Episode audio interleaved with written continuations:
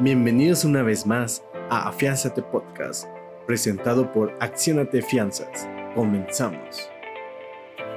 Cuando nuestro amigo el constructor, que es el beneficiario, decide invertir su dinero en una obra como esta que estamos viendo, tiene que solicitar una fianza para que tenga la, la, garantía, que tenga la seguridad de que su dinero va a ser bien invertido por el constructor. En este caso que sería el fiado, la persona que tiene que solicitar la fianza con nosotros.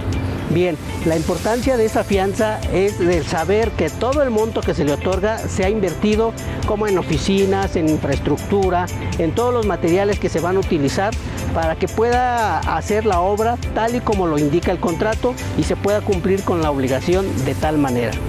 Bien, la hora, ahora sigue la obra, la fianza, perdón, de cumplimiento, que es cuando ya se finaliza la obra y se entrega todo lo que está estipulado en el contrato, una obra ya al 100% terminada y que todo el, el dinero que se invirtió en ella está garantizado en esa obra.